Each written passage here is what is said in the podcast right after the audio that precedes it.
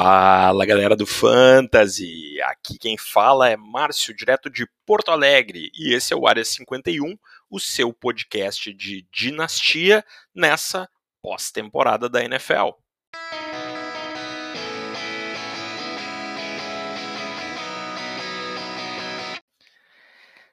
Que estou para o primeiro episódio do Área 51 em 2023. Espero que todos tenham tido aí boas festas de final de ano, uh, tenham conquistado títulos nas suas ligas, mas vencendo ou não vencendo, em dinastia não tem tempo para pausa, né? Se venceu, tem que manter o nível para tentar repetir. Se não venceu, tá na hora de começar a preparar o time para 2023.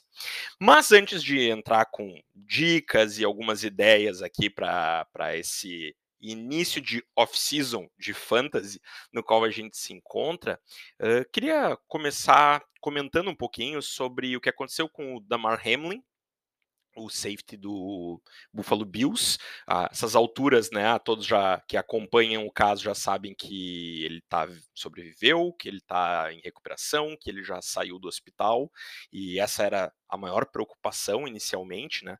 Eu estava assistindo o jogo ao vivo no, no momento em que ele teve uma morte súbita e me lembrou muito, muito o caso do Eriksen na última Eurocopa. Uh, acho que quem, quem acompanha futebol provavelmente fez, né, esse link, assim. E é impressionante, né, como mesmo envolvendo pessoas que a gente não conhece, né? O Damar Hamlin é, sequer um atleta que eu, que eu acompanhe a carreira, que eu, que eu né, admire e, e, e tenha a sensação de conhecê-lo mesmo sem, sem conhecê-lo. A verdade é que eu só tinha ouvido o nome dele algumas poucas vezes antes desse evento e nem, sabe, nem sei dizer se é um bom jogador ou não, porque nunca foi alguém que eu acompanhe de perto, mas quando tu vê algo assim acontecendo, parece que está acontecendo do teu lado, né? É, é impressionante, assim, e, e de como a vida pode né, se ir em um segundo. Claro que a gente sabe que futebol americano é um, é um esporte muito perigoso, mas não é um esporte no qual as pessoas costumam morrer em campo, né? E, e a verdade é que não precisa né, ser, ser um esporte perigoso né, para que acidentes aconteçam. Foi um, um tackle absolutamente lícito, né, do T. Higgins. Uh, não foi nem de perto uma das jogadas mais amedrontadoras que eu vi né, no, no, no futebol americano, e, e, ainda assim, né, no momento errado, no local errado, e, e, e tudo muda, né? E, e, com isso, claro, muda tudo, né? Muda o clima para o jogo, né? As prioridades, os valores envolvidos, né? Com, com o esporte, com o entretenimento. E que bom, né? Que diferente do que foi feito na Euro, o jogo foi paralisado. Né? Porque eu lembro de acompanhar e de ficar angustiado assistindo a situação do Eriksen toda e ficar embasbacado com aqueles jogadores voltando ao campo. E depois, aparentemente não muito diferente do que aconteceu na NFL, exceto pelo fato que na NFL de fato acabou se parando o jogo. Uh, houve declarações oficiais de que haviam sido os jogadores da Dinamarca que haviam pedido para voltar a campo, para um pouquinho depois a gente saber que os jogadores da Dinamarca não tinham a menor condição de voltar para campo e que eles voltaram porque foi dito que eles levariam um WO se eles não voltassem a campo. E, ao que tudo indica, algo muito parecido aconteceu na NFL. Os times foram né, chamados para voltar a campo né, poucos minutos depois e que teria sido o head coach do Bengals, que disse que não ia voltar, e aí, com o apoio do Bills, não voltaram a campo, compraram a briga. E, e, esse é o momento que eu acho que é importante os atletas, as franquias entenderem, né? Assim, mais que as franquias, porque as franquias têm seus donos bilionários e seus interesses econômicos, os atletas e as comissões técnicas, do poder que elas têm nas mãos, né? Uh, a, a repercussão pública impede com que os interesses financeiros se sobreponham. Todo mundo estava a favor né, de Bills e de Bengals naquele momento. É evidente que eles não iam né, ser multados, deixar de ganhar salário, coisas desse tipo, se eles se negassem a voltar. E acabou acontecendo, mas pegou bastante mal, né? Bastante mal. É que desportivamente eles acabaram prejudicados, né? Ambos acabaram não dependendo mais só de si para conseguir um bye. A NFL fez um monte de engembração bizarra para tentar justificar o que estava fazendo, ficou pior ainda. Né? A verdade é que ambos saíram sem seu bye. O Bills ainda com a possibilidade de fazer jogo em campo neutro, caso enfrente o Chiefs. O Bengals, nem isso, né? Até a situação de ter que jogar moedinha para decidir mando de campo contra o Ravens civil. Situação absolutamente bizarra tão bizarra, mas tão bizarra, que chegou a ofuscar completamente a bizarrice que a NFL fez com o calendário da 18ª rodada, né? colocando o jogo do, do Lions e do Packers como jogo isolado, sendo que era um jogo que tinha influência de outros resultados. Uh, para quem não torce para o Packers, acabou sendo de certa forma, legal de ver que o Lions, mesmo eliminado, botou toda a energia em campo e, e, acabou vencendo a partida, porque se isso não acontecesse, se o Packers ganhasse o jogo com facilidade, ficaria nessa grande suspeita, não de que o Lions fosse amolecer intencionalmente, né, mas de que um time eliminado tem menos motivação e que isso pudesse ter definido, né, levado a definir quem iria para o playoff e quem não iria. Né. Então, toda uma situação muito atrapalhada que é um dos assuntos que eu comentei na última off-season, é, é chato, mas a verdade é que é o seguinte, né, na NFL é, é, com muita frequência que a gente tem que se divertir com o que acontece em campo, porque com o que acontece atrás das cortinas, olha, é um show de horrores. E, e, e apesar de, de novo, eu reforçar que bom que o jogo foi paralisado, o jogo não foi paralisado porque a NFL é muito nobre nas suas medidas, né, em seus cuidados com os atletas. O jogo foi paralisado porque compraram a briga e aí, claro, né, a opinião pública toda a favor né, de que o jogo tivesse realmente sido paralisado fez com que uh, não, ninguém fosse punido diretamente por causa disso, né? Mas é evidente, né? Essa é minha área de trabalho de psicologia. É evidente que aqueles atletas não tinham a menor condições de entrar em campo. E mais que isso, né, eles passaram por uma situação traumática, uh, a qual, inclusive, mereceria uma avaliação cuidadosa psicológica, que eu não sei dizer se eles receberam ou não, para ver se eles não precisavam de algum outro tipo de acompanhamento ainda. Porque, evidentemente, tu vê um colega de trabalho, amigo provavelmente para boa parte deles, à beira da morte, né, uh, do teu lado, é um episódio potencialmente traumático, ao qual as pessoas respondem de formas muito diversas.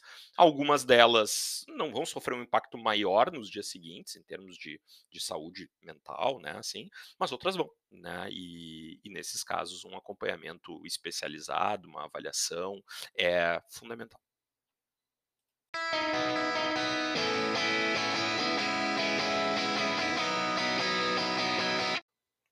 E é claro, né, pessoal, o aspecto humano ali se sobrepõe em muito ao aspecto esportivo e quanto mais ao aspecto do fantasy futebol que gira ao redor, né, do aspecto esportivo da NFL.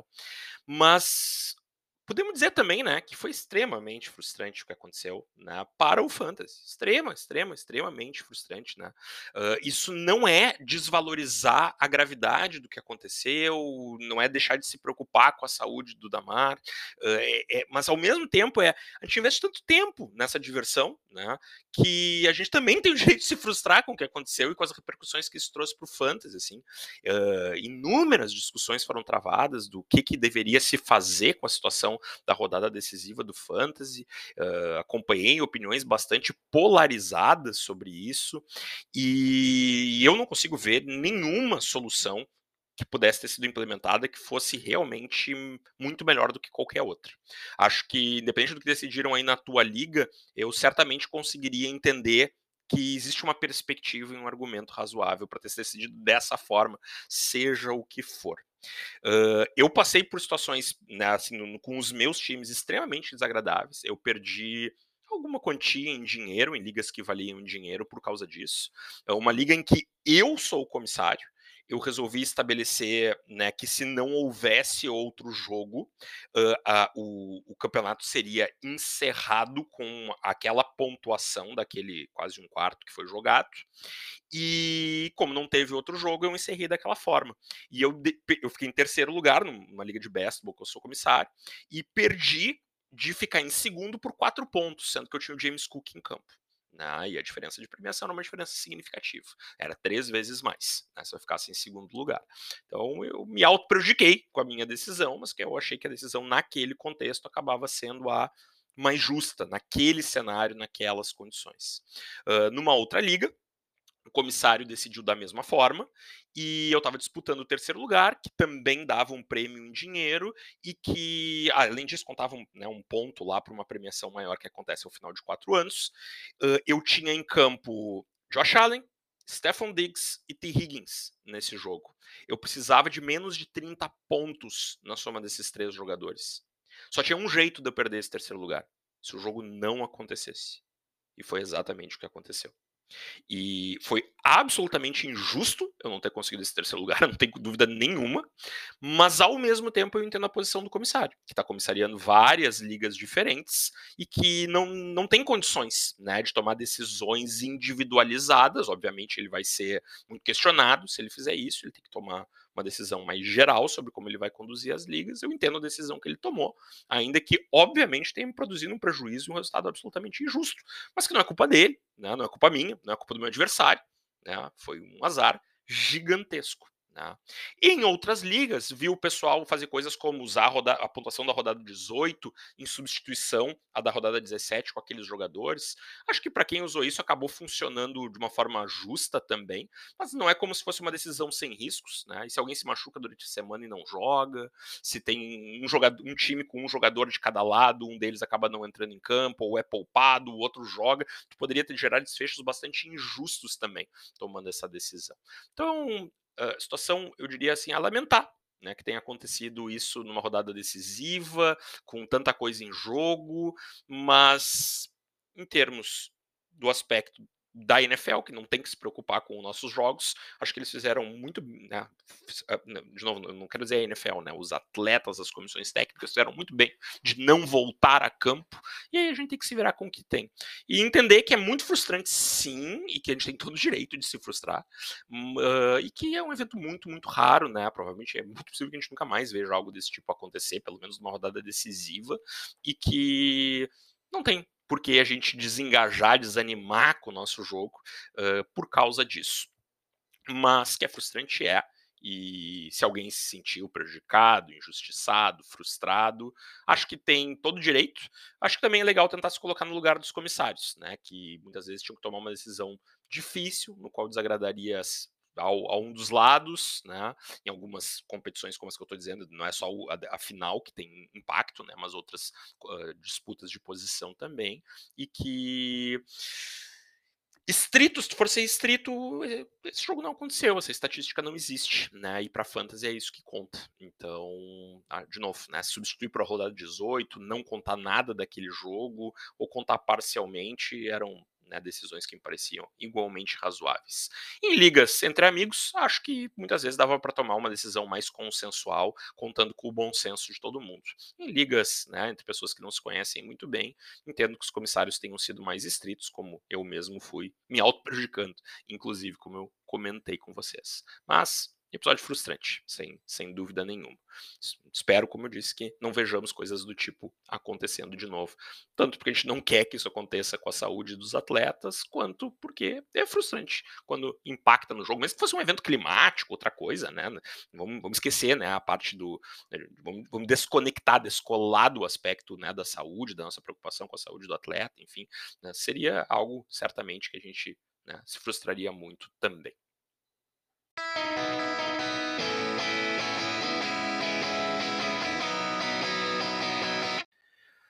Depois dessa longa abertura, né, o, o ponto principal né, do, do, episódio de hoje, os tópicos principais do episódio de hoje são jogadores que não fizeram boa temporada e que eu acho que são jogadores interessantes da gente consultar o preço no mercado e Quero falar um pouquinho sobre o calendário de off-season para a dinastia, né? O que, que a gente tem que ficar atento, quais são as datas que vão ser importantes aí para a gente estar tá de olho durante a off-season do Fantasy, né? NFL, temos playoffs ainda para se animar, para se empolgar, para torcer pelos nossos times se eles estão lá, mas acho que, que, que tem uma série de coisas para pensar e para ficar monitorando e agindo em termos de fantasy que acho que são legais a gente citar nesse momento.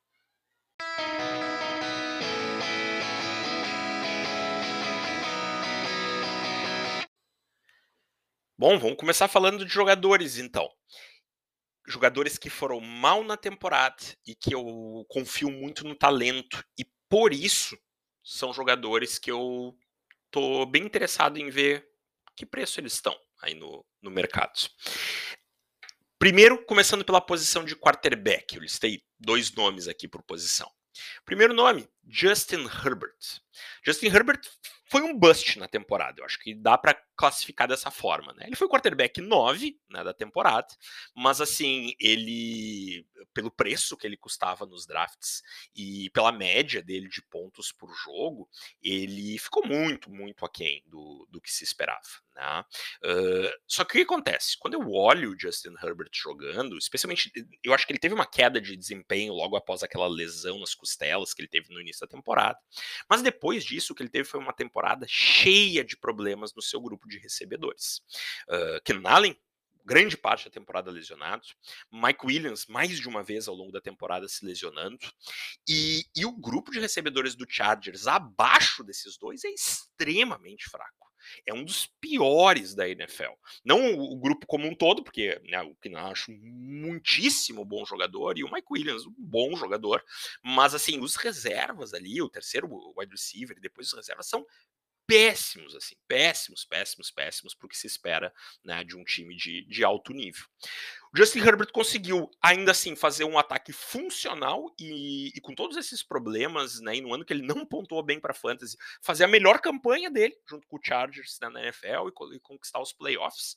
Eu não vejo esse jogador, né, fora talvez os primeiros jogos depois da lesão nas costelas, eu não vejo ele piorando a sua, seu desempenho, a sua capacidade técnica, e eu espero ele voltando num nível muitíssimo mais alto ano que vem, voltando lá brigando com o, a primeira prateleira de, de quarterbacks. Então, assim, eu acho que quem tem esse jogador pode estar muito frustrado.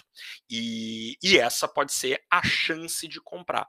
Acho que vão ser em poucas ligas em que tu vai conseguir comprar barato porque mesmo quem está frustrado com ele esse ano sabe o quão bom esse jogador é, mas é a, a janela de poder adquirir talvez mesmo não custando barato, seja a chance de tu comprar um jogador que tem a chance de ser um cara de primeira, e se não for primeira, porque talvez a gente ainda veja o Mahomes, o Josh Allen um pouco acima, de segunda prateleira, assim, muito perto da primeira, por mais 10 anos. Né? Então, assim, dinastia, isso vale muito. Uh, na liga que eu jogo uh, com o pessoal aqui, que às vezes participa do Área 51, eu troquei o Jalen Hurts pelo Justin Herbert. Eu estava numa temporada sem pretensões ao título e, e o, o, o, GM que tinha, comissário Giovanni, que participa aqui algumas vezes, uh, que tinha o Justin Herbert, uh, ao contrário, era um dos grandes postulantes, acabou sendo campeão. E, e eu falei para ele lá na metade da temporada sobre esse trade, né? Que eu estava disposto a fazer esse trade, que era uma posição na qual ele estava tendo problemas, apesar de ter um jogador muito bom, e que eu tinha interesse em fazer essa troca. Demorou uns dois meses para ele se convencer que sim, ele precisava abrir mão do Herbert. E de fato ele precisava. Ele teria perdido o título se ele não tivesse feito essa troca. Coloquei essa troca no Twitter, né? Para fiz uma enquete, ver o que as pessoas achavam. A maioria prefere o Hurts ao Herbert. Acho justíssimo, tá? Justíssimo que prefira, não, não, não, não tenho críticas, não acho que seja uma diferença de valor enorme. Mas assim, eu acho o Herbert um talento fantástico. Acho que realmente, em termos de talento, é alguém próximo ao Mahomes, próximo ao Allen, próximo ao Burrow, né? Que são para mim hoje esses quatro, os quatro quarterbacks jovens, né, que eu mais confio na NFL. E mesmo se eu botar os veteranos na lista aí, é, essa aqui para mim é, é, a primeira prateleira de quarterbacks da NFL. São esses quatro.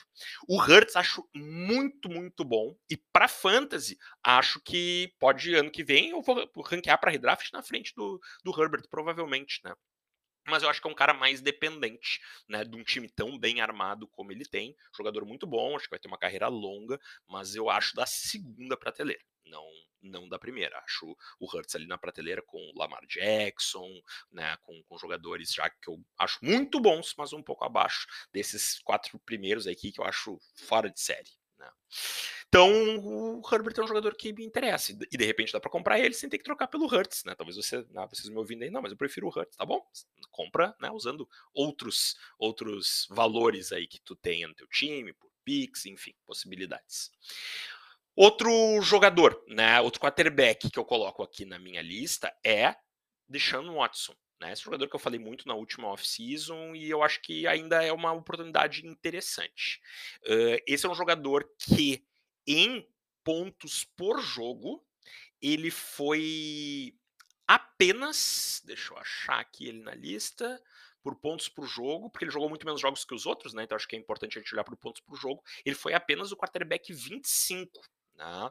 Então, não, não, não, ele não teve bom desempenho, obviamente, né?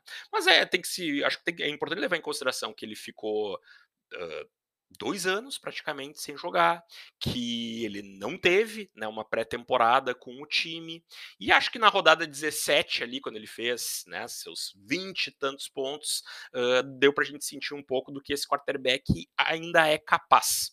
Uh, eu entendo quem não quer ter ele pelas questões extra-campo, né, mas como o meu foco aqui no podcast sempre é olhar pro lado competitivo, acho que do lado competitivo, de novo, tanto tempo sem jogar, um retorno não tão animador, te dá uma oportunidade de de repente comprar esse jogador por um preço acessível, né, por um preço de quarterback 2. E olha, eu, eu acho muito pouco provável que quando eu for fazer um ranqueamento de redraft lá no ano que vem, eu não ranqueie ele dentro do meu top 12. Eu acho que muito provavelmente eu vou ranquear. E talvez tu consiga comprar um quarterback que, que vai ter esse tipo de projeção, esse tipo de expectativa, pelo menos na minha parte, uh, e que é relativamente jovem, né? Pelo menos um super veterano, uh, por um preço né, acessível de quem está com medo, de quem está desconfiado.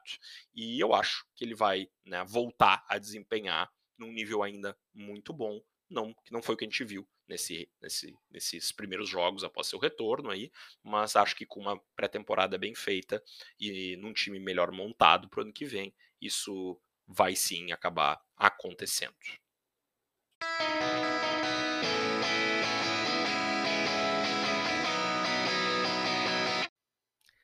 Saindo dos quarterbacks, vamos para os running backs. E aí, uh, eu queria citar o primeiro deles, DeAndre Swift, uh, extremamente frustrante a temporada do Swift, extremamente frustrante, deixou todo mundo na mão. No entanto, quando eu olho os últimos jogos da temporada, eu vejo o Swift voando em campo como eu vi o ano passado. Né? Eu, eu gosto muito desse jogador, é um jogador extremamente talentoso. Eu entendo que ele tenha caído de valor do ano passado para cá, né, de uma forma geral. Por quê? Porque hoje eu, eu, eu, me preocupo mais com a ideia de que talvez ele nunca tenha o, o, o snap share, né, o número de snaps que eu gostaria que ele tivesse. Eu nunca achei que ele fosse ser um, um carregador de piano, né? Eu sempre imaginei ele com um papel mais ao estilo Alvin Kamara. Hoje, como técnico do Lions faz bom trabalho, vai ficar no cargo, uh, e eu fico com receio de que ele olhe né, para esse jogador e, e pense: olha, o jeito de fazer ele funcionar bem, com, né, de minimizando lesões, é diminuindo o número de snaps dele, o número de toques dele. Então isso preocupa um pouco, né, de que talvez o teto dele não seja tão alto quanto eu se esperava que fosse né, até essa temporada. Por outro lado, uh, eu acho esse jogador extremamente mais talentoso do que qualquer outro running back que eles tenham nesse backfield. E nem sempre isso predomina, né? Às vezes questões extra-campo, né? Jamal Williams é um líder, é um jogador que desempenha bem na goal line, mas é um jogador que está em fim de contrato, nem sei se fica, mesmo que fique, eu acho um jogador muito inferior. Muito, muito, muito inferior. Então, assim, eu estou disposto a apostar no talento de DeAndre Swift. Né? Não vou vender a casa por ele, porque acho até porque acho que não precisa nesse momento, né? Mas não quero assumir todo o risco, mas estou disposto a assumir algum risco sim, porque acho esse jogador muito talentoso. E o mesmo eu digo para o Alvin Kamara, uh, que é um jogador que já é mais veterano, né? Uh, possivelmente vai enfrentar uma suspensão na próxima temporada de alguns bons jogos, chutariam seis, né? Então é um cara que por todas essas, pela idade, pela possível suspensão, pelo mau desempenho nessa temporada, foi com a sua percepção de valor lá para baixo. Tava olhando, por exemplo, na Keep Trade Cut, ele tá como running back 24, né? Bah, como running back 24, eu acho que é muito interessante. Jogador para comprar talvez para um late first. Olha, se eu sou um contender, se eu sou um postulante ao título para o ano que vem, pensaria seriamente nisso. Seriamente nisso. Acho um valor muito justo por um cara que eu acredito que ainda vai ter pelo menos uns dois anos de carreira, por ser um bom recebedor, quem sabe possa alongar essa carreira, mesmo que no futuro com menos toques na bola. Uh, jogador muito bom. Né? Esse ataque não funcionou esse ano, não funcionou. Mas não vai ser Andy Dalton, quarterback, no ano que vem de novo. Né? Não sei que soluções vão encontrar mas alguma outra alternativa eles vão buscar certamente. E no talento desse jogador eu ainda confio bastante.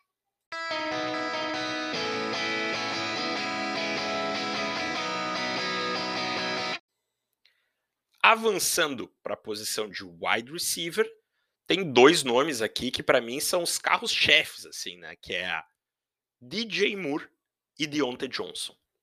O DJ Moore ainda fez umas boas rodadas nessa reta final, subiu um pouquinho o seu valor, né? Mas olha, por muito pouco esse jogador não, não, não estaria saindo quase de graça por aí nessa off-season, né? Deu uma subidinha, mas ainda temporada extremamente frustrante, né? E acho que muita gente que está segurando ele há, anos, talvez, esteja nessa frustração de que ele sistematicamente não se torna, né? Aquele wide receiver top 12, top 15 de fantasy que muitas vezes, né? Esperamos que ele pudesse se tornar. Mas eu ainda acho que esse jogador é excelente excelente, assim, em termos de NFL, né? Uh, ele foi só o wide receiver 35 esse ano, em termos de em, em meio ponto por recepção, né? No formato meio ponto por recepção, uh, na, na temporada. E, e, eu vi ele caindo na Keep Trade Cut para o wide receiver 26, e considerando o talento, considerando a idade, ah, eu não tenho dúvida para mim que esse jogador aí vai estar tá no mínimo no meu top 18 quando eu atualizar meus rankings. No mínimo. Se é que não vai estar tá mais alto que que isso. Ah, mas a situação do quarterback ali, a gente não sabe o que vai ser, é complicada. É verdade, mas esse jogador já produziu várias vezes com quarterbacks ruins. Várias vezes. Esse ano não deu tão bem. Né? Mas a gente conhece o Baker, né? O, o Baker é afundador de, de wide receivers talentosos desde o seu ano de Hulk, né, assim, ou pelo menos do seu segundo ano, no ano de Hulk ele até foi melhor, mas assim, é complicada a coisa com o seu Baker Mayfield, né, quando foi o Darnold, que não é nenhum, né, tá grandíssimo talento uh, como quarterback profissional, né, da, da NFL, assim, quarterback titular, talvez melhor dizendo, uh, a coisa já deu uma melhoradinha. Deontay Johnson, eu acho que não vai ter mudança no quarterback, né? mas pode ter mudança no coordenador ofensivo, acho que tem uma boa chance disso acontecer. Uh, o quarterback é um Hulk, pode ser que ele evolua. Eu não estou muito animado no Pickett, já disse isso anteriormente, mas gosto muito do talento do jogador. Então, assim, acho que são jogadores que podem ser interessantes tanto para contenders, porque tem uma chance razoável deles darem esse essa subida já na próxima temporada, mas são jogadores porque por serem relativamente jovens, eu também acho que se eu tiver que assim tolerar eles com essas produções inconstantes por mais uma temporada e quem sabe só na outra ter alguma coisa diferente, eu tô disposto eu tô disposto. E acho que com o talento que eles têm, a gente já viu o Deontay Johnson produzir super bem com o Big Ben fim de carreira, que já não era mais também, né, um grande quarterback. Então, assim, são jogadores que não dá para dizer, como a gente viu essa temporada, que eles sejam a prova de quarterback, mas não é aquele jogador que só vai produzir se tiver um quarterback genial. Por quê? Porque eles são muito bons. Eles são muito bons, e jogador muito bom às vezes desencaixa quando o ataque não funciona, mas muitas vezes encaixa mesmo em ataque mais ou menos. Esses dois wide receivers acho jogadores de altíssimo nível.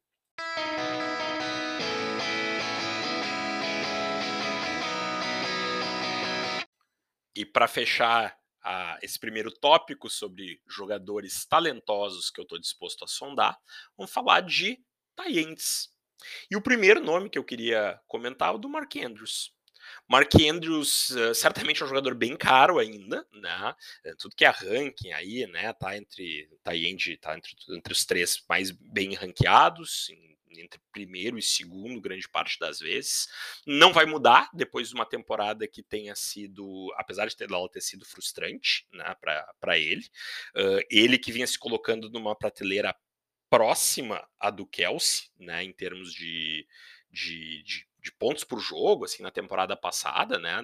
Foi até o, o, melhor do que o Kelsey nesse sentido na temporada passada. Esse ano foi o Taim de 3, né? Que é muito bom. Uh, em, em, termos de, de colocação, né? Na verdade, tem de 4, né? Em termos de pontos totais. Em termos de pontos por jogo, o Taim de 3, né? Em 0,5 pontos por recepção.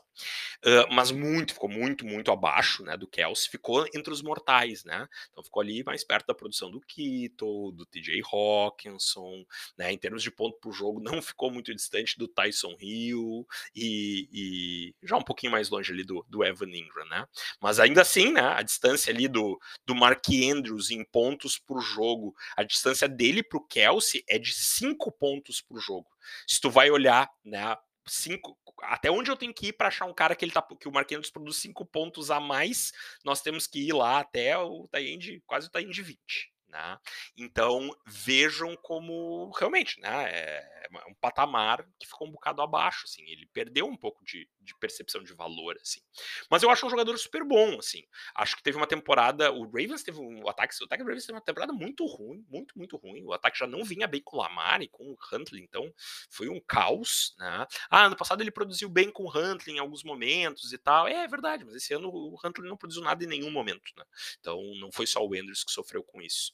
Tá, mas ainda é caro de comprar. É. Só que quando esse jogador sai de uma temporada como a do, ano passado, é praticamente impossível de comprar. Agora é viável. É caro, mas é viável. E acho que é algo que dá para pensar em fazer um investimento, dar uma sondada. O jogador tem muito talento, é jovem, né, na posição de tie end, os jogadores costumam né, durar mais do que em algumas outras, mesmo do que wide receivers. Acho bem interessante. E o outro nome é do Darren Waller. Eu vi o Waller sair quase de graça em algumas ligas, né, depois da temporada problemática que ele teve, assim, com lesões e o desempenho né, um pouco abaixo.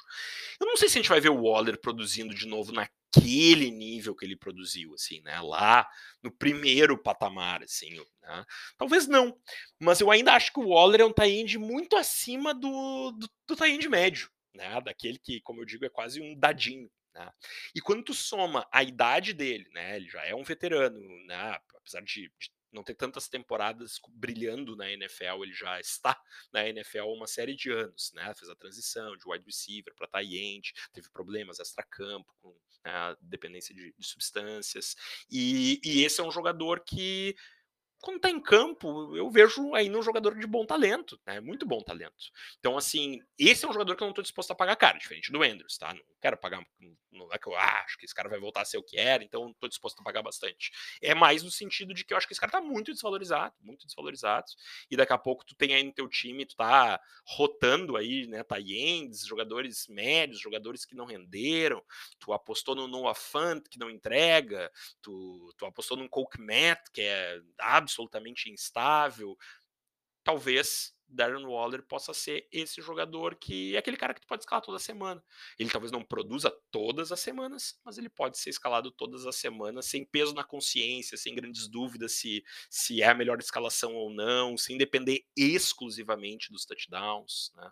Então, acho que é um nome interessante para fechar essa lista de sugestões aqui de Justin Herbert, de Sean Watson, DJ Moore, Deontay Johnson, DeAndre Swift, Alvin Kamara, Mark Andrews, Darren Waller.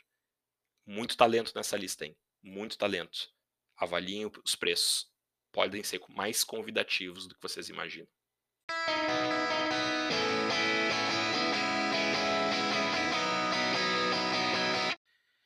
E para fechar o episódio de hoje, Uh, né, nessa off-season do Fantasy, na qual a gente já se encontra, uh, é uma época muito, muito legal. Seja para a gente, na linha do que eu vinha falando antes, né, e olhando as oscilações de percepção de valor do mercado, uh, o mercado é muito influenciado por recenticidade, né, então é, é muitas vezes uma boa oportunidade de vender quem produziu mais do que devia e comprar quem produziu menos do que o seu talento sugere, né, que, que vai acontecer. E, e ao mesmo tempo, uh, é uma época muito interessante para prospectar rookies, né? Começar a olhar o processo, começar a se divertir com o processo.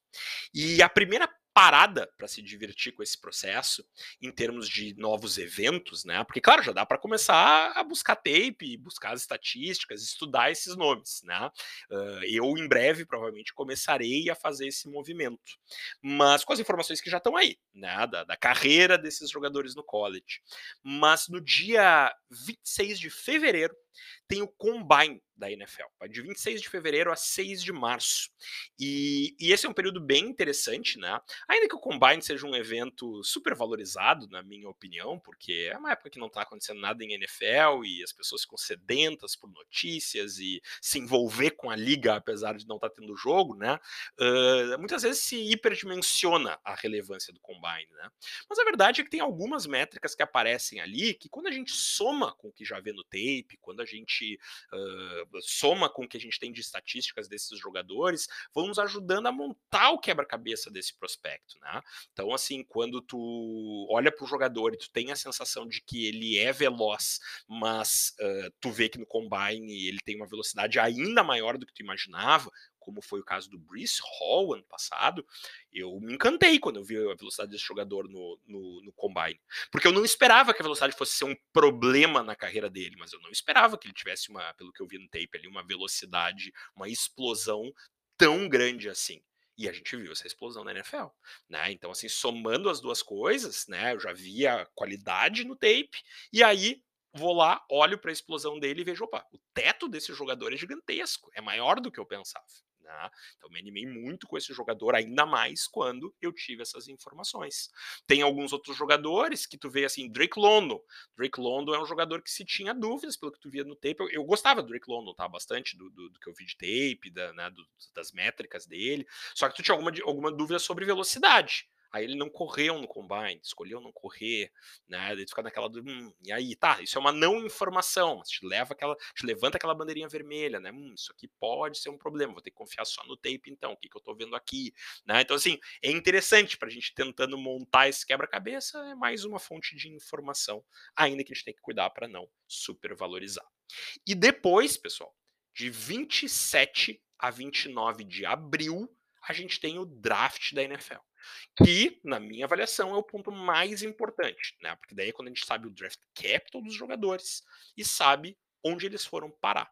E isso é, antes disso, a gente tem a free agents, então a gente também já sabe quem é que esses times contrataram. Então, assim, até não coloquei aqui uh, o calendário da, da free agents, né, que é uma outra etapa bem interessante da off-season da, da NFL, porque a gente vê jogadores né, mudando de time, com isso os valores mudam, é oportunidade de compra, é oportunidade de venda também. Tá? Uh, a, a free agency ela começa dia 13 de março, tá? Então é depois do combine, antes do draft da NFL. Então, essas são datas muito marcantes no calendário de dinastia. Né? Se tu está começando a jogar, ou se tu está querendo né, te, te, aprofundar e tá mais atento e mais envolvido nas ligas de dinastia, mesmo durante a off-season da NFL, essas são datas críticas, assim, né? Em que os valores mudam, as coisas mudam, a gente né, faz novas apostas e tem a oportunidade de né, ir ao mercado né, e, e tentar encontrar valores. Então, essas são as datas, né? É, esses são os pontos que eu queria trazer. Certamente, né, nesses períodos, eu vou estar tá aqui, né, com episódios para discutir essas movimentações. Por hoje é isso, pessoal. Valeu e até o próximo episódio. Bom início de playoffs para todo mundo. Sorte para os seus times, se eles estiverem lá. E boas movimentações nas suas ligas. Até. Feito!